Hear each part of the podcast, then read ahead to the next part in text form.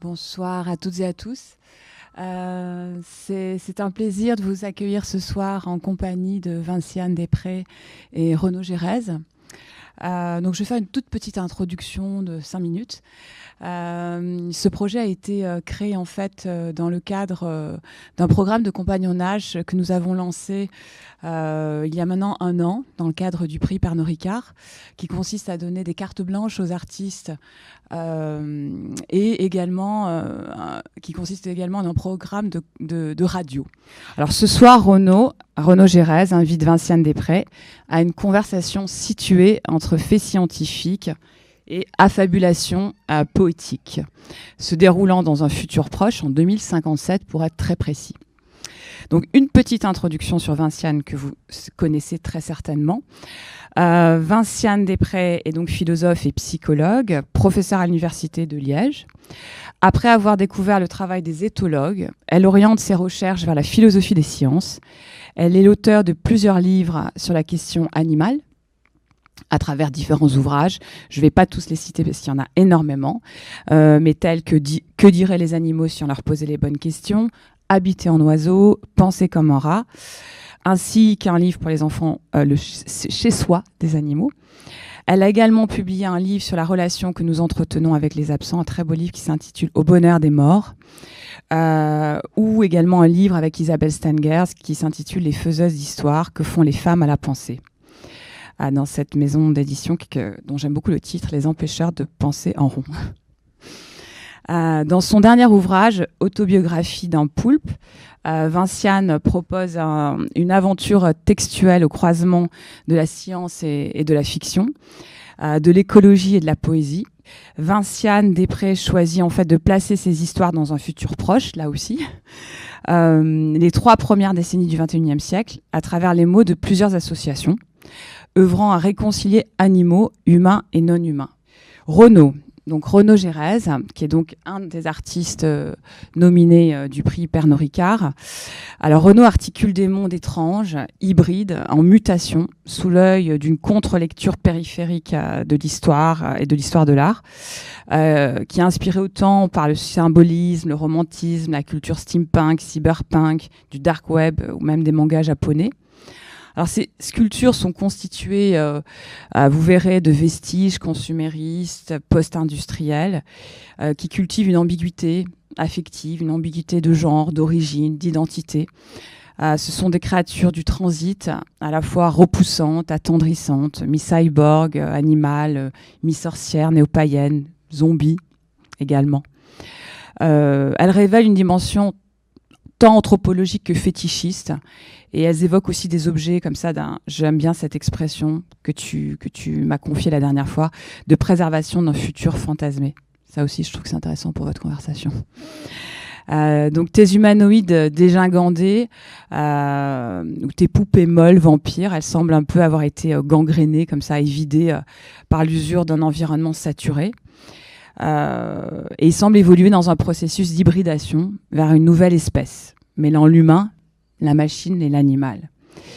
Alors bienvenue donc à vous, à vous deux pour euh, cette fable expérimentale et dialogique qui nous télescope en 2057 entre les espèces du vivant et non vivant sur le ton du on n'aurait qu'à dire que, cher à Vinciane, emprunté aux merveilleux fabulateurs et fabulatrices que sont les enfants.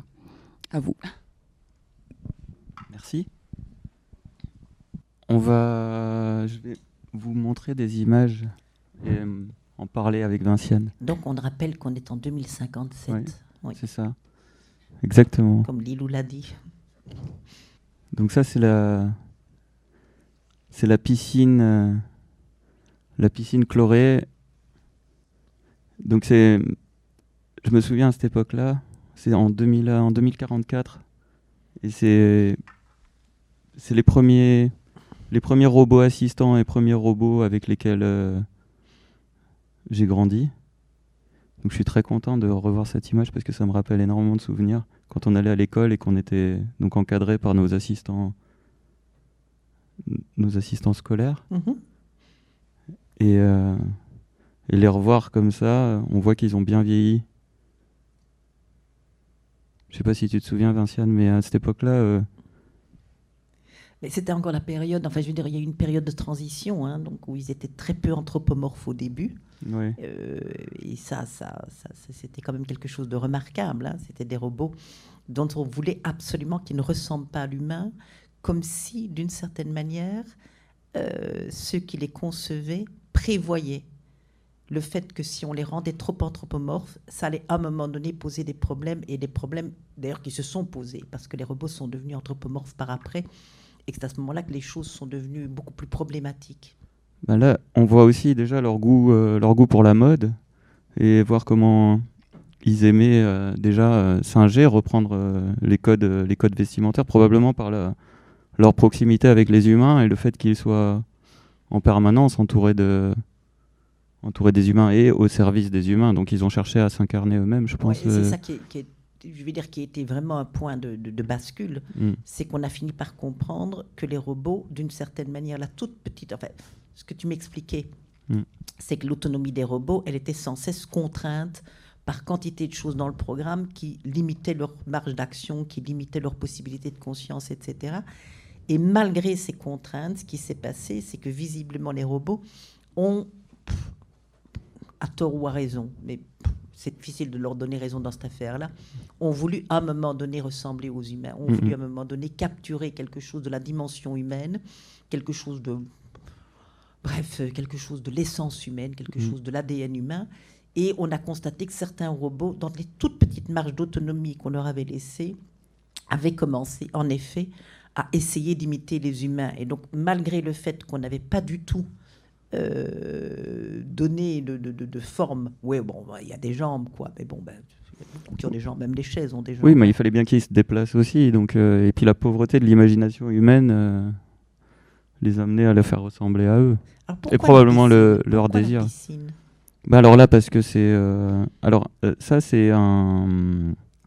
C'est un, un- un moment. Donc, il y a eu un, une espèce de prise d'affection. Alors, je ne sais pas pourquoi, mais les robots eux-mêmes sont. Les robots de cette génération-là Mhm. avaient des fantasmes, enfin, liés à- au chlore. Et je pense que. Moi, je suspecte qu'ils se défonçaient avec le chlore. À l'eau de Javel. Ouais, ouais, ouais.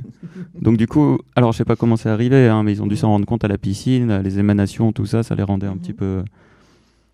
Donc euh, c'est pour ça que. Donc là, euh, le premier suspect, hein, je veux dire qu'un Ouais. robot euh, qui a été C'est ça qui a retiré du. tout d'ailleurs. Ouais, hein, ouais. En 2048, il a été retiré du marché parce que il y avait des problématiques, euh, des, pro- euh, des, des problèmes, des problèmes d'agressivité. Ben, notamment parce qu'il fait un doigt d'honneur en anglais, si j'ai bien compris. Ouais, Donc, c'est ça, ben. Oui, alors évidemment, lui, il connaissait. donc, bon, c'était des robots qui étaient extrêmement bien informés. Il connaissait, il connaissait très très bien le. Donc tout, tout le langage non verbal hein, des humains aussi. Donc euh, c'est pour ça qu'on lui avait mis des mains pour qu'il aient- il- qu'il soit capable aussi de, de, de- de communiquer. Mais bon, euh, ce robot-là qui était beaucoup trop anthropomorphique a créé beaucoup trop Et de problèmes. d'ailleurs euh, il a, il a voulu, lui aussi, un peu, un peu à l'instar de son prédécesseur, Mhm. euh, ben, il voulait des chaussures. Et Ah oui, oui, mais c'est, un voleur. Ouais, c'est ça. Mm, mm. Ouais. Je crois que c'est le nom qui lui est resté. Oui, oui, mais c'est. voleur qui volait des vêtements aux gens. Ah, mais dans des le monde. dans- chaussures et des choses comme ça. Et c'était, je pense, dans l'optique. Comme il ne parlait pas, on n'a jamais très bien compris, mais Mhm. on, on suppose que c'était des vols qui étaient des, des- des- ce qu'on appellerait. C'était intéressant d'ailleurs, c'était un vol dont on pourrait appeler. ouais, mais ça me rappelle simplement euh, quelque chose que j'ai lu. On, on parlera des poulpes tout à l'heure, mais Mhm. tout à l'heure, mais c'est les captures d'apparence. Ce qu'on Mhm. appelle des captures d'apparence, c'est-à-dire euh, voler dans l'environnement des choses dont vous vous appropriez Mhm. euh, pour pouvoir ressembler à cet environnement. Et là, c'est- vraiment un cap- une capture d'apparence d'humain. Ce, ce robot avait vraiment essayé de... Alors, il faut dire aussi qu'on lui avait un peu facilité la tâche. Je veux dire, c'était, on avait quand même un peu conduit à ça. On lui a fait un, un visage quand même qui est quasiment humain. Oui. Euh, lui donner des modes d'expressivité gestuelle qui sont pas vraiment humains, mais enfin qui s'en rapprochent quand même. Je veux dire qu'on avait quand même créé les, les- on avait quand même créé les, les- la, la pente fatale dans Mhm. laquelle ces robots allaient s'engouffrer avec, euh, avec la marge de manœuvre qu'ils avaient. Oui. Oui. Mais c'est vrai que donc ce qui ce qui était intéressant aussi, c'est que alors je sais pas si tu te souviens, mais c'est c'était un moment mondial quoi. On a trouvé euh, donc euh, quand on a trouvé toutes leurs cavernes et parce qu'ils se réunissaient entre eux, ils faisaient des ventes. Donc il y avait tout un système comme ça périphérique qu'ils avaient créé Mhm. et euh, un système euh, périphérique euh, de vol organisé quoi. Donc Mhm. on était quand même presque sur une une sorte de, de mafia des robots Mhm.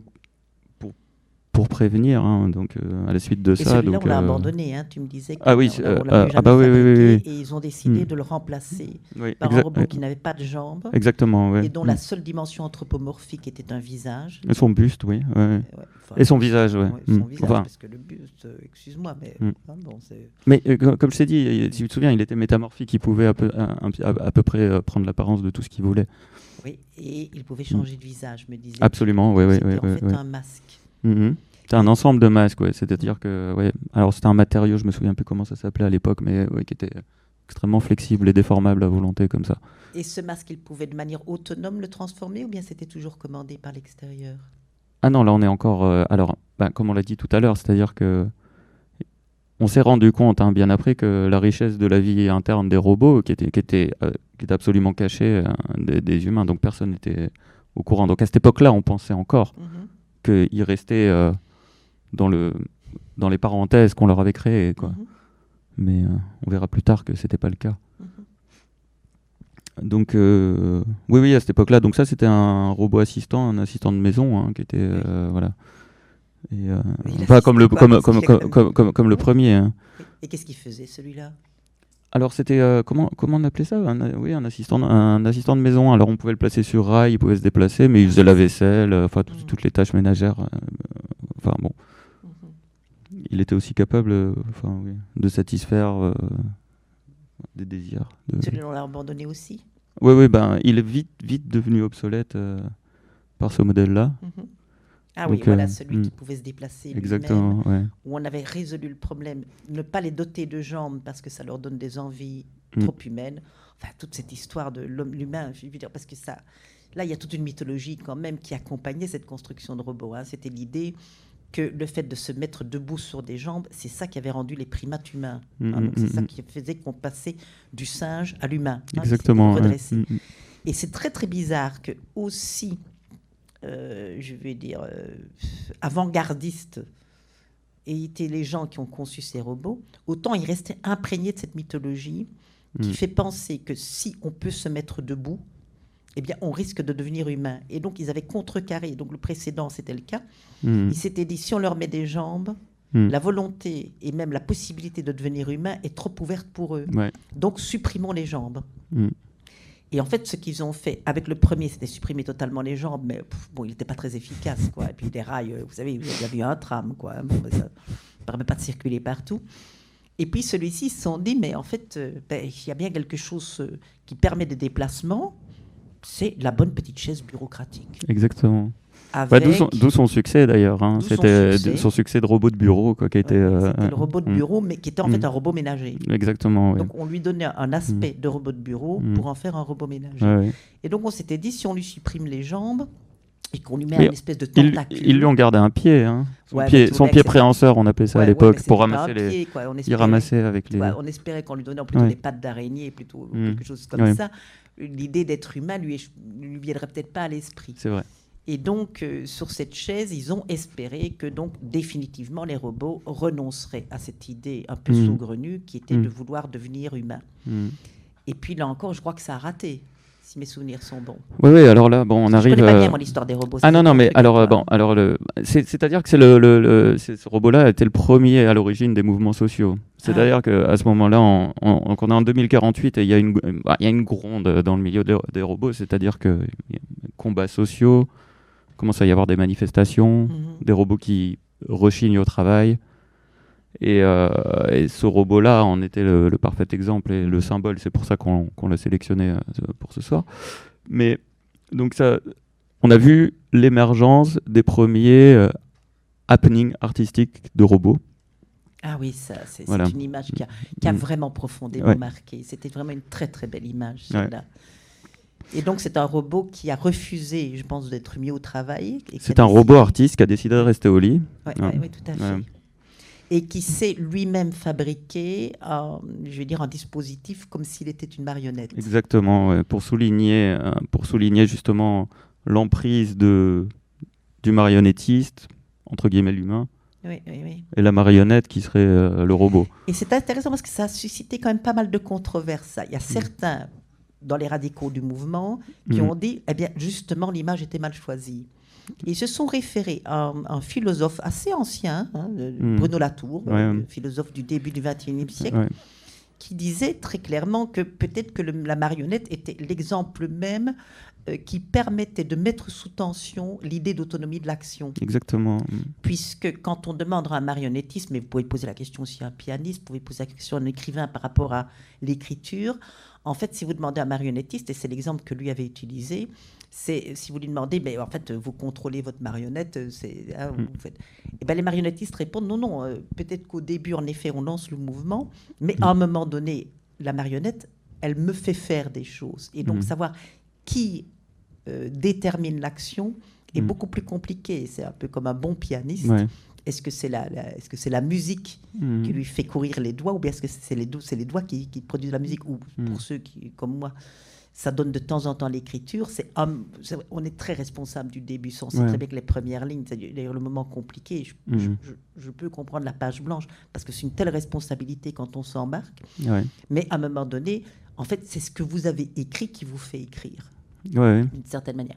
Et là, certains donc radicaux du mouvement ben, de libération des robots ont Mm. dit mais c'était vraiment mal échu d'aller choisir l'exemple de la manière marionnettiste comme si les humains nous manipulaient, alors que nous savons très bien qu'une fois que nous sommes pris dans les fils des marionnettes, Mm. nous commençons à leur faire faire des choses et donc leur autonomie n'est plus du tout garantie. Bien sûr. Alors, il faut voir aussi euh, ce que ce- ce- cette marionnette avait fait avant de décider de, de se mettre en grève. hein. Il y a quand même de, toute une. Oui, c'est ça, oui. Ouais. elle- Bon, ça c'était une autre image choc, hein, c'est-à-dire que bon, elle utilisait aussi son, son, son comment on appelle ça, son, sa croix de, de marionnettiste pour. euh, c'est une adresse directe aux humains, c'est-à-dire à, à l'histoire du christianisme de se, de se crucifier comme ça, Mhm. hein, euh, soi-même euh, dans son dans son appartement. Et on voit aussi hein, ses talents indéniables hein, dans la peinture abstraite. euh, Ouais. sur, euh, mm. Donc on remarquera aussi le subtil usage des couleurs pour accorder le propos et donc mm. là la, la violence du propos. Donc on voit aussi son petit robot Oui. assistant là, son petit robot routeur en Donc bas. ça veut euh, dire ouais. que les robots Mm. eux-mêmes ont commencé À utiliser des robots, oui, bien sûr. Ouais. Ah, ouais, ouais, ouais. Je pense que Ah bah ça, il y, a- y y une hiérarchie chez les robots comme ça qui est extrêmement importante. hein. Ouais, ils rigolent Ah oui, pas non, avec ça. hein. ils Non, n'ont pas appris grand-chose. hein.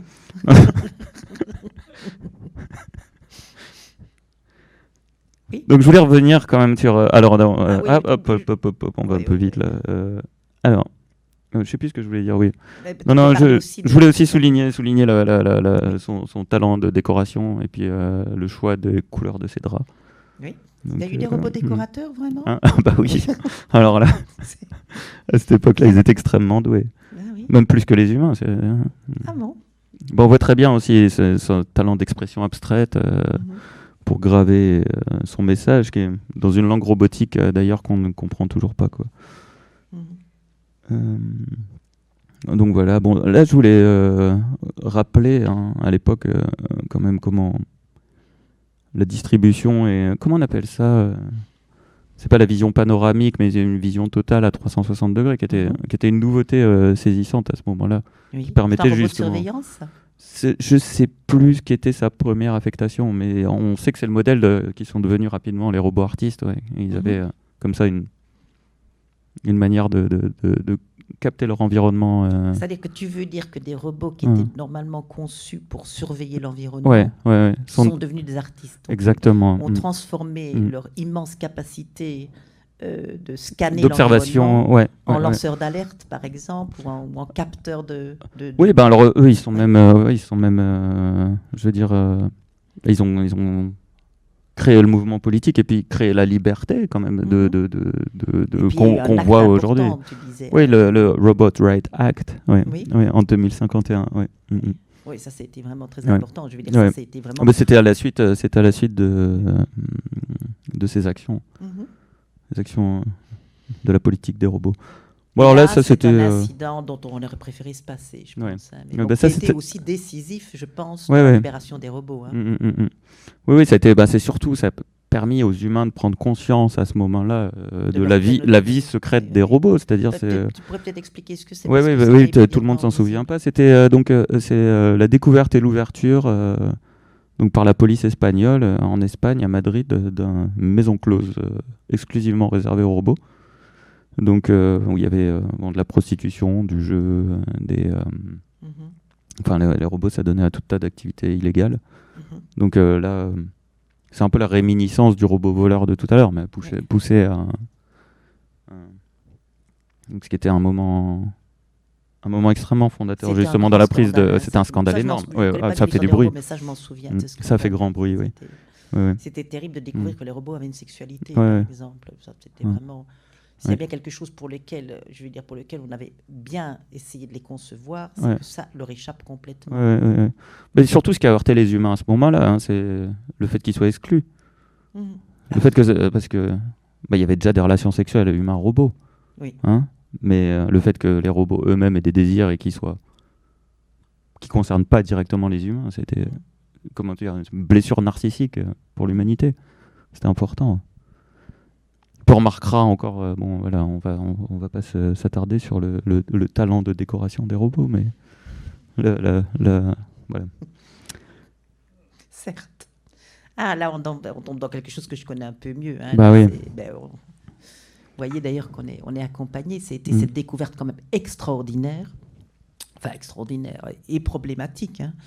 Alors je pense qui qu'on pose est en- encore problème hein. 2035, je pense que les premiers ont été découverts. Donc on a découvert des espèces de poulpes. Mhm. Enfin, on, les a appelés des poulpes, mais- Mhm. mais, bon, parce qu'il il y avait des, des- des similitudes avec les poulpes. Et en fait, il y a deux hypothèses qui sont venues. Soit on ne les avait jamais découverts auparavant parce qu'ils ils habitaient des fonds marins tellement profonds, les Mhm. abysses, qu'on n'avait pas eu l'occasion. Enfin bref, Mais ils décidaient aussi peut-être pas de se rendre visibles à nous.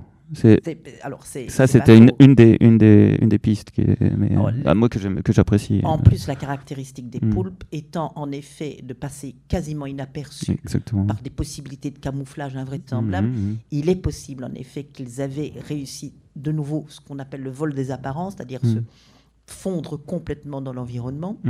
Ça, c'est une première hypothèse. Mais une deuxième hypothèse qui a, qui a suscité quelques enquêtes, mais pff, comme d'habitude, il y a des lobbies, etc., qui sont Mhm. intervenus dans ces enquêtes, était qu'en fait, c'était des, des, des poulpes qui s'étaient modifiés génétiquement. Mhm. Et je pense que cette piste était la plus prometteuse parce qu'on a constaté en effet qu'ils s'étaient non seulement modifiés génétiquement, mais qu'ils avaient quand même quelque chose qui est très semblable à. Alors, je ne sais pas si vous avez lu Les Furtifs de, de Alain Damasio, mais qui avait quand même quelque chose d'un peu bizarre, c'est que ces poulpes s'étaient appropriés. Alors, de- on avait déjà des robots voleurs.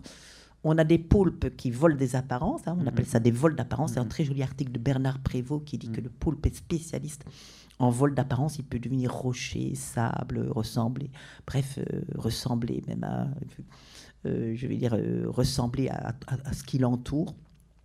Mais que non seulement il y avait des vols d'apparence, mais que on, se- on- on se demande si les poulpes, à un moment donné, et on ne comprend vraiment pas pourquoi. Alors, est-ce qu'il y aurait une bactérie qui s'en serait mêlée? Mhm. C'est pas impossible non plus. Et vu le taux de pollution des, des- des- des océans Mhm. et tout ce qui s'est passé entre bah, 2020 et, et 2035-40, on peut s'attendre aussi à ça. Tu sais, c'est aussi la découverte des, virus géants à ce Voilà, moment-là. Oui, c'est ça, Ouais. exactement. Mhm. Des virus qui s'étaient. Voilà, Qu'on a tout le temps pris pour des bactéries et qu'on s'est finalement rendu compte qu'il s'agissait de virus, donc on Oui. complètement chamboulé notre compréhension de, de la chimie organique. Voilà, et donc ces, ces, ces poules, ben, voilà, qui avaient des, des, des pattes qui ressemblaient, alors des, des pattes de, de homard pour certains, et puis la plupart avaient aussi des petites dents, des petites dents comme s'ils avaient été, alors là on s'est dit, mais ces petites dents, comme s'ils avaient été en contact avec des, alors, avec des loups, euh, ça ressemble à des croques de vampires, on a même pensé aux Mm. chauves-souris vampires, Mhm. et là on s'est dit, mais c'est pas possible. Comment est-ce qu'ils auraient pu avoir des contacts avec des espèces aussi éloignées géographiquement? Et donc, euh, ben ça, ça a évidemment beaucoup intrigué les scientifiques. Alors, je sais pas si tu connais, il y a aussi cette, cette hypothèse-là qui consisterait, quand on a commencé euh, en 2025 à tirer des énormes câbles sous l'océan Mhm. hein, pour euh, créer euh, l'Internet 8.0, hein, avec un, un- on- il semblerait que les poulpes aient été en contact justement technique et qu'ils aient pu se nourrir de flots d'informations qu'aurait probablement, alors moi je connais pas un tout, de, je suis pas assez, assez calé, mais qui aurait permis de muter et transmuter comme ça euh, jusqu'à sortir, euh, sortir de l'eau, sortir des fonds marins et devenir euh, les séducteurs qu'ils sont. Séducteurs qu'ils sont. Alors là, les- les- l'œuvre que- parle d'elle-même, en fait. Mhm. De quoi s'agit-il? Ben, En fait, il s'agit... d'un- Alors, comment est-ce qu'on va les appeler? Est-ce qu'on les appelle des poulpes? Euh, Ils sont tellement furtivés, tellement métamorphosés, tellement, tellement modifiés. Bref, on- voilà, il a, fallu, il a fallu trouver un nom et on n'a pas encore... Personne n'est encore capable de se décider sur ce nom. Mais ce qui s'est passé, c'est qu'à un moment donné, on a... Visiblement, il y a des gens qui ont eu envie d'en adopter. Et ces, ces poulpes, en fait, on l'a découvert, étaient capables de telles métamorphoses qu'ils étaient capables de vivre dans un milieu ambiant saturé d'oxygène comme le nôtre, par Mhm. rapport à- au, milieu, au milieu marin, et qu'ils avaient aussi des capacités séductrices absolument invra- invraisemblables. Ouais, c'est- En fait, c'était on les appelait les doudous. À un moment Mhm. donné, Ouais, bien les sûr, les doudous. Bah, ils étaient tellement gentils et tellement Ils doux étaient que. adorables. Et donc, les gens ont commencé à vouloir avoir ces doudous comme animaux Mm. de compagnie. Bah, les, les enfants en raffolent. hein, c'est ouais, ouais, hein, les oui, doux-poulpes, ouais, c'est ça. Ouais, ouais, à un moment, c'est ça. Mm. Bah oui, parce que même leurs petites dents qu'on pourrait croire menaçantes sont toutes douces. Ah ouais, C'est incroyable. hein, c'est incroyable. c'est tout, c'est tout, c'est tout mou et c'est tout doux. C'est Mm. superbe. C'est incroyable. Et donc, les gens ont commencé à, à adopter ces doux poulpes qui, d'une certaine manière, faisaient eux-mêmes offre de domestication. Je veux dire, on, peut, alors, on sait très bien que dans l'histoire de la domestication, l'offre de domestication, elle est réciproque. Mm. Euh, que certains animaux refusent de se faire domestiquer, les zèbres, euh, bref, il y, y a quantité d'animaux qui n'ont pas du tout envie d'avoir affaire avec nous sur ce Oui, mais après, il y a un problème de catégorisation d'ailleurs entre les animaux et les humains. Où est-ce qu'on met les doux poulpes? Mais tu sais, alors là, tu, tu- parce que mets la charrue avant moi, les bœufs en moi, si, ça. moi, moi- moi, si tu me poses la question, les doux poulpes euh, sont ni des animaux ni des humains. C'est des. Oui, mais qui est un animal? Bah oui. D'ailleurs, toi, Vinciane, tu es antispéciste? oui, ça c'est la question. Hein Non, je ne suis pas, je ne suis pas Ah ouais. parce que je, je crois à la multiplication des Mhm. espèces. Ouais, Donc, si- Je mhm. crois à la, à la très grande diversité des espèces. Et en fait, si je ne suis pas antispéciste, c'est parce, mais je ne suis pas non plus exceptionnaliste. Ouais, En fait, ce que je ce que- ce qu'il me semble, c'est que c'est une aberration Mhm. d'avoir séparé le monde entre animaux et humains, que une sépara- en, fait, en plus c'est une séparation très locale et très historiquement située. hein. je veux dire, il y a des cultures qui ne font pas ce genre de, de- d'idiote séparation. Mais qu'il y a peut-être autant de différences entre une araignée et une vache qu'entre une vache et moi. Pour Oui, bien prendre sûr. un exemple que j'aurais préféré prendre moi-même. hein, Alors, ce que je veux dire par là, c'est que, alors, sérieux, mais non, si, si on prend le problème à bras le corps, la, la catégorie animale, en fait, ne désigne rien d'autre qu'une espèce d'aberration historique qui dit euh, tout ce qui n'est pas humain, qui est vivant et qui est mobile. Oui, oui. Ou encore- Animé. Et encore, c'est pas, c'est pas, pas très clair de dire ça parce que les plantes aussi sont mobiles, hein, si, si on se- ben, sauf qu'elles ont besoin d'autres êtres pour se déplacer. Le vent, les pollinisateurs, les oiseaux, etc. Mais les plantes sont extrêmement mobiles, sauf qu'elles le font plus lentement et qu'elles le font en comptant sur d'autres êtres. Donc, toute seule, ce serait plus compliqué. Euh, donc, pour moi, la catégorie animale est une aberration. Mhm. Je veux dire, Ouais, si on devait faire des catégories, est-ce que même la catégorie araignée, la catégorie vache Et c'est même pas une bonne catégorie parce qu'on parle de quelle vache?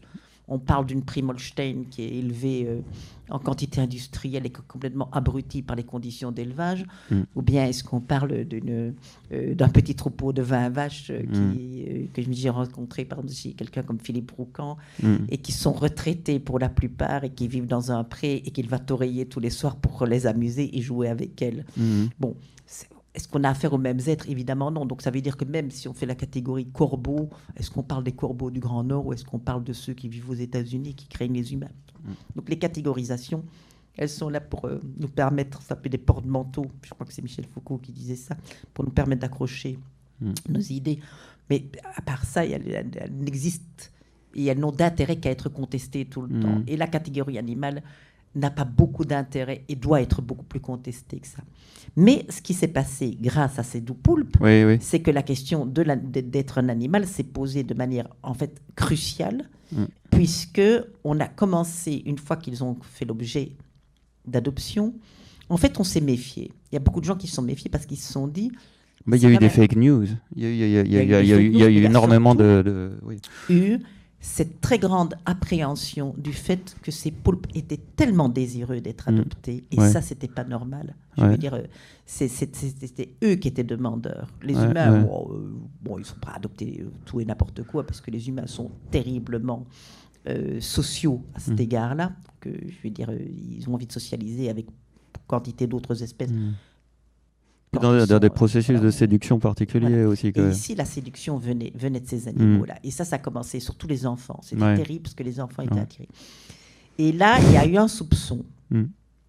C'est que ces poulpes, qui avaient déjà volé, qui a un homard, qui a un poisson, qui a peut-être une chauve-souris vampire, qui Mm. s'étaient avérés capables de vivre à l'air libre alors que c'était des animaux marins, on s'est demandé si cette volonté de séduction de la part de ces animaux n'était pas motivée par le fait de venir voler un petit peu une part d'humanité. Mm, mm, mm. Et qu'en fait, on avait déjà appris avec les robots. Hein, on Ouais, bien sûr, ouais, les robots. Et que donc ces poulpes voulaient s'humaniser. Et là, des gens ont commencé à avoir peur en se disant, mais euh, attention, euh, et on, on rencontre finalement un scénario très proche de celui que Damasio racontait. hein. C'est- Mhm. c'est- ils, ils vont nous voler quelque chose, ils vont Mhm. venir nous prendre, comme si on ne pouvait pas. Ça, c'est peut-être un peu la bêtise qui est la nôtre, d'imaginer que ce qu'on nous demande comme un don sera Mhm. automatiquement transformé en vol.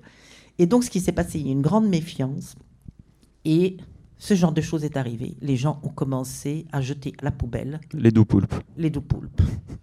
Et le mien, d'ailleurs, Mm. euh, je l'ai Mais t'as bien fait de l'amener. Hein, je l'ai trouvé mm. dans une poubelle. Il était Mm. adorable, avec évidemment leurs caractéristiques, leurs couleurs brillantes, chatoyantes, leur, leur extravagance. Et aussi, ils ont un talent pour jouer les misérables Oui, ça qui, c'est. qui fait pas résister.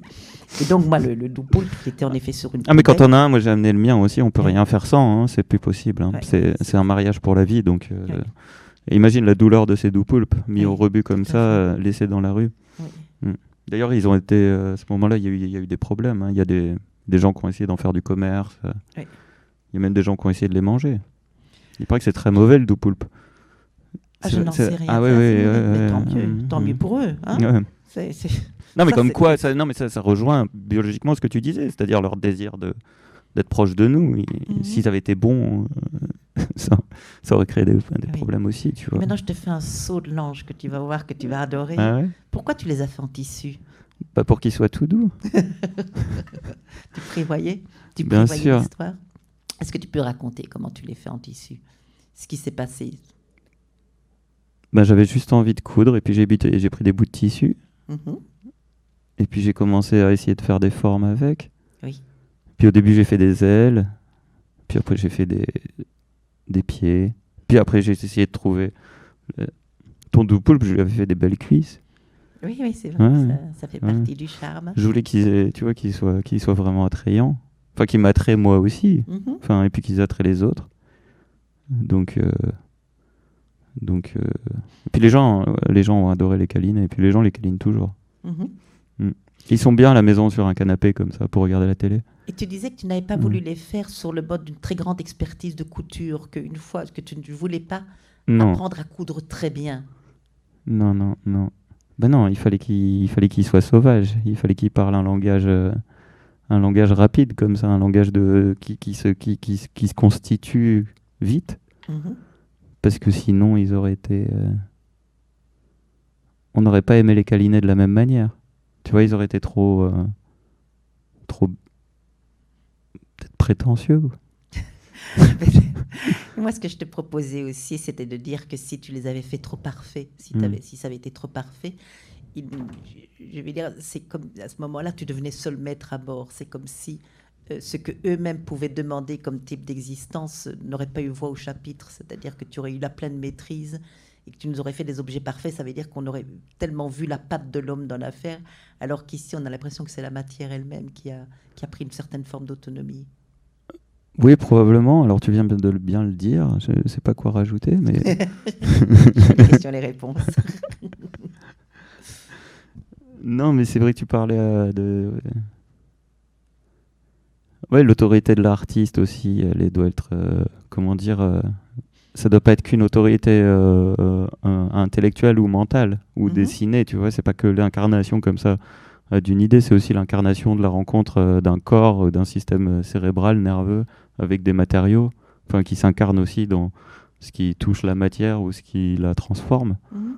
Euh, dans comme les cimes enfants avec les poulpes quand ils communiquent euh, et qui créent en fait ces sortes de, de, de, de, de communication spécifiques c'est un peu les, euh, les choses que je recherche aussi avec la matière Ah, Peut-être deux choses. Je vais peut-être devoir préciser Mm. qui sont les cimes enfants. Parce Oui. peut-être que tout le monde ne connaît pas les cimes enfants. Qui est, donc Mm. On est de, de nouveau dans un, un- une période euh, ben, euh, un tout petit peu plus éloignée dans le futur, quoique. euh, que la nôtre et les cimes enfants en fait ce sont il y a une communauté il y a quantité de communautés qui se sont créées et qui essayent de vivre sur ce qu'Anna Tsing appellerait les ruines du capitalisme et euh, en fait, l'hypothèse des cimes enfants, elle vient d'un travail qu'on avait fait avec la philosophe de Narawe, qui est euh, la première communauté qui se serait créée pour essayer de restaurer Mm. des lieux ou restaurer des couloirs de migration. Euh, de Narawe le situe en 2022. Et c'est une communauté que on appelle la communauté des Camilles, parce que c'est une communauté euh, qui va s'installer en Virginie occidentale, à New Gauley exactement. Et les Camilles, euh, en fait, il y a euh, une ou deux Camilles par génération qui va naître. Je dis une ou deux, alors en fait que je devrais dire un, une ou deux ou plus, puisque les Camilles, la détermination de leur genre ne se fera qu'au moment de l'adolescence. Donc c'est naissent filles et garçons, possiblement.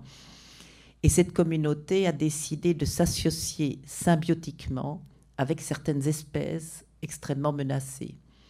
Et donc Camille, par exemple, son rôle à elle, ou à lui, en tant que Camille, c'est va s'associer avec un papillon extrêmement menacé dont le couloir migratoire passe depuis le Mexique vers le Grand Nord par la région de Virginie occidentale.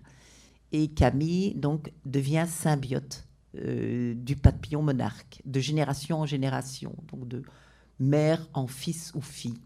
Il y a un ou une Camille ou plusieurs qui vont naître. D'autres enfants de la communauté seront aussi de ce qu'on appellera des cimes enfants, donc des enfants symbiotes, qui vont s'associer avec d'autres espèces, avec parfois même des belles complications, parce que euh, ben, euh, le prédateur, ben, un enfant de la communauté des Camilles, est associé symbiotiquement avec un des prédateurs du papillon monarque. Et donc ça peut, ça peut donner lieu à de belles amitiés, mais à de très beaux conflits aussi. Et donc, de, génération en génération, les choses vont évoluer. C'est-à-dire qu'à un moment donné, je crois que c'est la deuxième ou la troisième génération, euh, la- Camille va demander à ce qu'on lui implante quelques gènes du papillon monarque pour que lui pousse des vibrisses comme les papillons monarques en ont pour pouvoir avoir ce qu'elle dit des sensations charnelles semblables au papillon monarque. Et puis, ben, une fois que Donna avait lancé la possibilité narrative de ces communautés, euh, moi-même j'ai voulu prendre le relais et donc euh, s'est créée une communauté, mais alors plus loin dans le temps, euh, je crois qu'on est presque à la cinquième génération des Camilles quand cette communauté émergera, une communauté de cimes enfants qui vont s'associer avec des poulpes. Euh, et euh, c'est- tout, tout- se passe plus ou moins bien, et plutôt moins que plus d'ailleurs. Et on est actuellement, au moment de, de, de- l'histoire des cimes enfants, on est à la quatrième génération, si mes souvenirs sont bons, de cimes enfants. Il se passe que euh, les cimes enfants, eh bien, en fait, ils ont euh, une vie très particulière dans la mesure où ils vont, la communauté va décider, c'est après la deuxième génération que cette décision va être prise, que les cimes enfants, donc tous les enfants ne sont pas cimes. Il y a des tas d'enfants qui vivent comme vous et moi et qui, euh, enfin, ou plutôt comme vous et moi euh, en 2057, euh, plutôt qu'en 2020. Et certains des enfants vont se retrouver à occuper la position de cime enfant pour les premières générations simplement parce qu'ils sont élus ou désireux. Mais après, c'est quand on a un parent, on a trois parents minimum, mais si un des trois parents est cime, l'enfant peut devenir cime. Plus d'autres possibilités de devenir cime, notamment si vous présentez des, caractéristiques, des particularités intéressantes qu'on considérait comme autistiques au, 20, au début du XXIe siècle et dont on finit par considérer qu'en fait, non, ça pourrait faire des cimes-enfants très doués. Et donc, les cimes-enfants, euh, en fait, sont élevés de telle sorte, non pas à être comme des poulpes, non pas pour entrer en communication avec des poulpes, mais pour essayer au minimum d'avoir un vécu sensoriel, perceptif et cognitif qui pourrait, à la rigueur, au moins vous désolidariser un peu des humains et vous rapprocher de ce que pourrait être un poulpe du point de vue des humains. Donc, je prends beaucoup de mesures de précaution parce qu'on ne sait pas très bien. Alors, qu'est-ce que ça peut être un poulpe du point de vue des humains? Ben, C'est de savoir d'abord qu'il n'y a pas un cerveau, puisque chaque, chaque bras est lui-même un lieu de décision, un lieu de sensation et un lieu de décision. Donc, qu'est-ce que vous faites avec neuf cerveaux? Comment est-ce que vous, comment est-ce qu'un humain peut s'imaginer avoir un cerveau qui est réparti sur tout le corps, ben, ça veut dire qu'il faut changer la langue. Que le mot je, par exemple, ben, il ne faut plus l'utiliser. Que certains verbes à la voix active, qui ont toujours bien séparé le monde des humains et le monde des animaux, il faudrait peut-être revisiter la voix active et trouver d'autres façons de dire les verbes, de telle sorte à ce que je ne puisse pas dire, euh, par exemple, euh, je veux quelque chose. Ben, on apprend à dire ainsi, euh, la tasse se fait désirer, ou le verre d'eau se fait désirer, où la pluie m'attend, si on a envie qu'il pleuve, etc., ou on pense qu'il va pleuvoir, bref. Et donc, et puis il y a toute une éducation corporelle qui va correspondre à ça aussi. Alors, ça c'est pour les six enfants. Euh, donc voilà, donc on peut penser qu'en effet, on a peut-être affaire à des, des métamorphoses euh, qui, d'une certaine manière, ou chez les poulpes, il y aurait des sim-poulpes, des des qui, qui se métamorphoseraient en humains d'une certaine manière, je faisais référence à tes experts, enfin, euh, ce que tu nommes euh, l'hétérolinguistique, euh, la langue mm. sauvage, qui a pour moi des, des résonances comme ça avec le, le, fait de trouver d'autres endroits de discussion à l'intérieur même des formes et comment les artistes entre eux ou eux-mêmes créent des, des langages, on va dire non, non verbaux, non même, mais et, euh, je, pensais aussi au, Corneille, euh, au jeu, de la décoration de, et de ces langages euh, anciens qui sont juste l'expérimentation avec des, avec des choses très très pauvres et, des petits objets. Et, je ne sais plus où je voulais en venir d'ailleurs, mais, par rapport à ta question d'avant. Oui, continue. non, non, parce que je pensais, en même temps, j'ai toujours ce, truc, parce que je, je, réagissais à ce que tu disais avant sur le, le, le un moment, un décime enfant, il dit le poulpe mange la lumière ou mange les lumières. Mange la lumière. Ouais, mange. Euh, ouais, enfin, c'est. Euh... Ouais, enfin, c'est des, des, des, endroits comme ça, ce passage. Ah quand j'ai dit les poules mangent la lumière, c'était en fait en, référence à. Ah oui, c'est l'Ulysse qui. C'est en référence à Emmanuel Coccia, ouais. qui dit finalement que toute la vie finalement est passée par, par ces êtres si importants que sont les plantes et qui sont capables en effet de transformer la lumière en autre chose. Et donc, en, énergie. J'ai décidé que c'était une des plus jolies définitions de la vie qui puisse être. C'est la capacité de manger de la lumière ou d'être avec des êtres qui mangent de la lumière.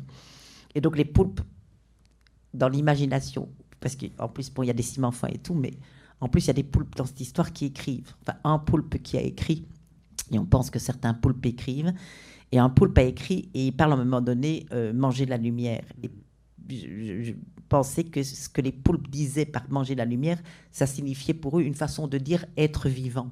Manger la lumière, c'est être vivant. Et pour un poulpe, être vivant, ça pourrait être manger la lumière.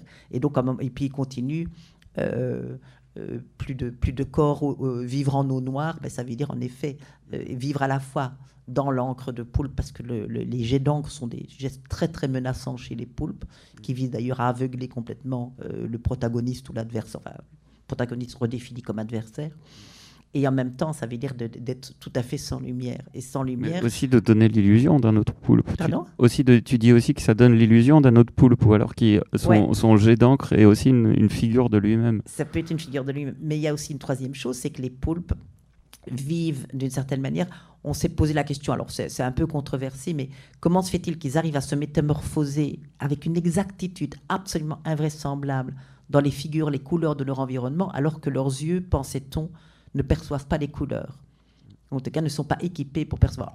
ça, c'est un peu compliqué depuis, mais heureusement, ils n'avaient pas trouvé cette réponse parce qu'ils ont dû chercher ailleurs. Et ils ont découvert en effet que le poulpe perçoit la lumière avec sa peau. Donc ils ont des petits capteurs dotés de petits sacs de pigments et que la lumière en arrivant sur la peau, eh bien en fait, ça leur permet de savoir, tiens, de, de, de connaître les lumières environnantes. Ce qui d'ailleurs a permis ultérieurement, probablement dans l'évolution, poulpes d'apprendre l'art du camouflage, c'est-à-dire de capter des couleurs sous forme de lumière et de se les trans non seulement de les capter passivement, bah, passivement c'est toujours un mauvais terme, mais avec ses récepteurs pour connaître ce qu'il en est de ce qui l'entoure, mais même de pouvoir se l'approprier et de devenir semblable à ce qui l'entoure. Donc ça, c'était le, le, point de manger la lumière. C'était manger la lumière, c'est à la fois être vivant, mais c'est à la fois aussi être en constante euh, relation de sensibilité perceptive avec l'environnement, tel qu'un poulpe, pense-t-on, peut le faire. Alors peut-être qu'il y a une autre chose sur laquelle je voudrais revenir en disant, en faisant des êtres qui ne sont pas, qui ne sont pas parfaits. Hein, pour moi, c'est important cette, cette, merveilleuse imperfection. Ah, ces grosses cuisses, ces dents qui vont pas, ces, euh, dents, ces dents pour un être tout mou, même si les dents sont toutes molles, mais en principe des dents ne sont justement pas toutes molles, c'est pas mm. prévu. Euh, enfin, de la sélection naturelle peut-être sélectionner des dents molles, mais bon, il faudra, il faudra voir où c'est. Je, serais, mais ça, ça, existe probablement parce que l'inventivité du vivant n'arrête pas de nous surprendre. Mais je me disais aussi que c'était euh, quelque chose d'assez impressionnant de, faire des êtres profondément imparfaits parce que ça ressemble justement à ce que la, à ce que la vie fait. Hmm. Je veux dire, on a l'impression de, de, beaucoup de beauté et tout. mais en fait, la vie, la plupart des êtres, ils sont très mal fichus d'un point de vue des, critères de perfection, ils sont très mal fichus. Et c'est justement, Darwin insistait beaucoup là-dessus. Darwin insistait pour dire, euh, en fait, euh, c'est plein de mal foutu, quoi. Il disait à un moment donné très joli, on essaierait, un horloger me vendrait mon œil, je le refuserais, hein, c'est vraiment un travail très très grossier. Et quel était l'intérêt de Darwin en disant ce genre de choses? En fait, c'est très intéressant. C'est, il disait, si c'est parfait, à ce moment-là, vous ne pouvez pas éliminer l'idée de Dieu. C'est que la vie expérimente du parfait directement ça veut dire qu'il y a quelqu'un d'autre qui est passé, il y a un designer. En montrant à quel point la vie était imparfaite, était expérimentation, ça lui permettait à la fois de montrer qu'il n'y avait personne qui était aux commandes, et tout ça se faisait par expérimentation désordonnée. J'adore la définition de la vie de Lynn Margulis et de Dorian Sagan.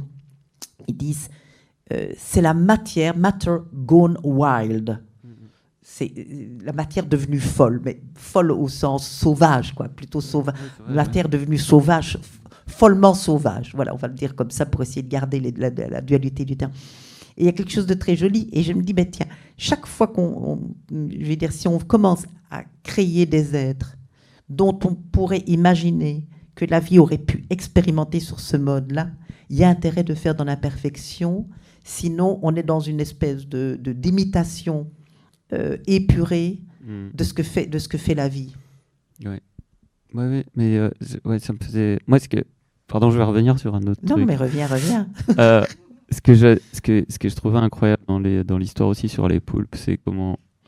Euh, dans le côté du jeu du poulpe, comment le poulpe qui n'a pas Dieu, qui ne voit pas, est capable de comprendre que non, non il voit, mais il voit pas bien les couleurs. Oui, mais ouais, mais il a, il, il a un, comment dire, une sorte de. Il, voit partout d'une certaine manière sans voir vraiment. Enfin, on ne sait pas exactement comment un poulpe voit. Par contre, il sait identifier chez les prédateurs ou chez les humains euh, où se situent les yeux des humains. Et il mhm. peut se. Euh, agir en, fonction. En tout cas, c'est les soigneurs euh, et les expérimentateurs qui l'ont appris à leurs dépens. Mm. Euh, le poulpe sait quand on le regarde et quand on ne le regarde pas. Et on le sait comment Parce que quand on arrête de le regarder, il fait une connerie. Donc, euh, et quand on le regarde, il ne la fait pas. Et une connerie chez un poulpe, ça peut être. Alors, ils ont une imagination débordante. Et euh, débordante est peut-être justement le, le, terme qu'on doit utiliser, mm. puisque une de leurs grandes passions, c'est de faire déborder leur aquarium, par exemple, en bouchant en bouchant les sorties. Une autre passion chez les poulpes, arrivé à Peter Godfrey Smith, si je pense, non, non, c'est un autre philosophe dont j'ai oublié le nom, où il projetait de l'eau sur les très coûteux éclairages électriques. de façon à provoquer des courts-circuits catastrophiques. Donc c'était dans un laboratoire, lui. il a été relâché d'ailleurs, il a, il a eu raison de la patience et, de, et des frais de l'économie, surtout du laboratoire. Et puis se barrer, évidemment, parce que la première chose qu'un poulpe, à laquelle pense un poulpe où que vous le mettiez, c'est est-ce qu'il y a une issue Ouais, C'est un être kafkaïen pour ça. Il y a toujours une issue. Donc, où que vous mettiez un poulpe, il cherche où est la sortie, où est l'issue. Même pas la sortie, l'issue. Et donc, ils avaient constaté que le poulpe, ben, vous le mettez dans un, dans un petit aquarium ou quoi, et vous regardez, il ne bouge pas, vous tournez le dos, il n'est plus là. Et il s'est barré, vous n'avez rien vu venir. Mm, mm, mm. Ou bien, et puis bon, plein de sottises, détruire le matériel fait partie de Ouais, leur ouais, ouais. prédilection. Mais euh, simplement, je pense que ce sont des.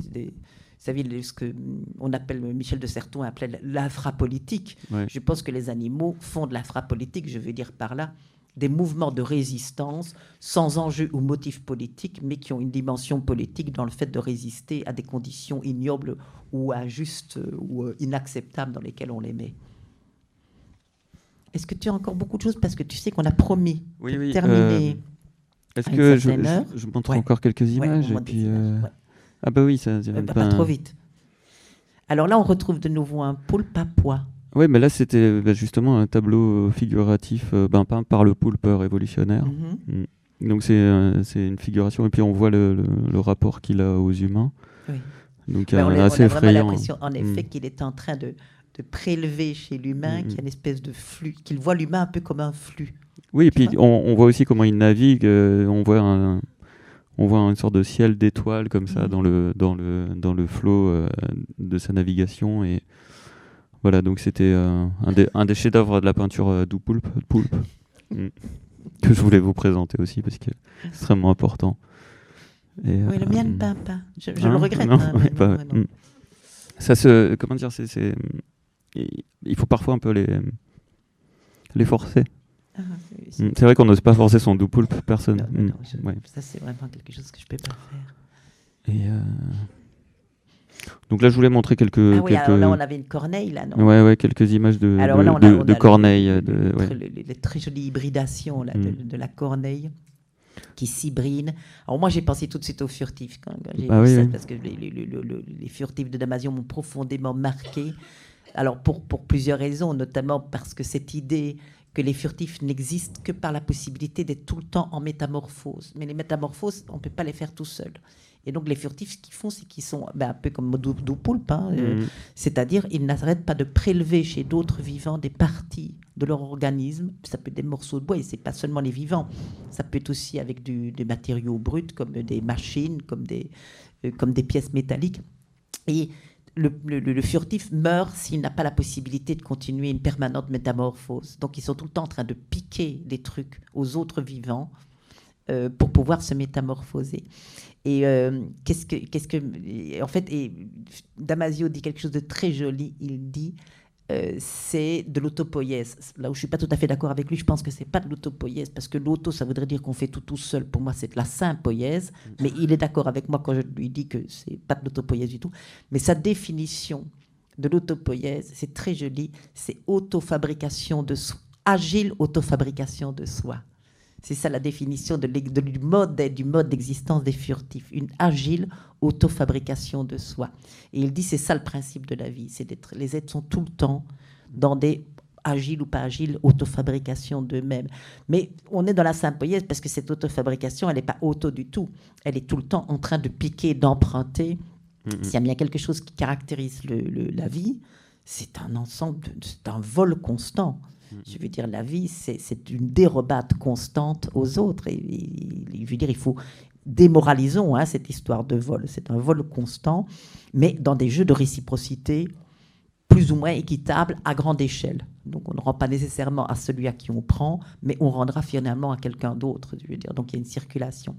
Et quand j'avais vu cette corneille, parce que j'ai une passion pour les, corvidés, je m'étais dit tiens, mais c'est une corneille qui est visiblement il y a un furtif qui a rencontré une corneille et il s'est passé quelque chose. Ouais, effectivement, ouais, c'est. euh, Mais c'est une corneille qui cuisine, donc euh, il y a des, euh, voilà, c'est des, des sortes de, de fours de cuisine comme ça, donc c'est une corneille assez, Mhm. assez moderne et qui rencontre une autre corneille, donc celle-là un peu plus, un peu plus grande.